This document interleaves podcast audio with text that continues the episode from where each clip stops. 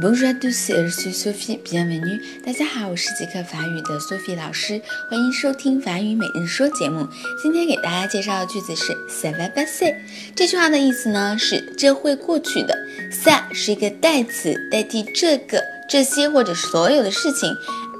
那么 aller passer 呢是 passer 的最近将来时，passer b a s s e r。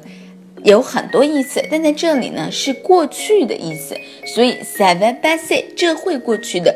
我们都经历过很多痛苦和绝望，特别希望有个人能够在这个时候安慰自己。那么，如果你的朋友有什么难过的事情，请你给他说上这么一句 seven b a s 我相信他也会好受很多。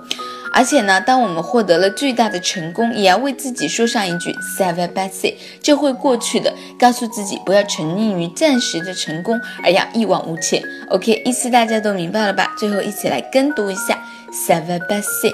Save a Basset。Save a Basset。OK，不管成功与失败，希望大家都要对自己说，Save a Basset。今天的心灵鸡汤就到这儿了，明天再见喽。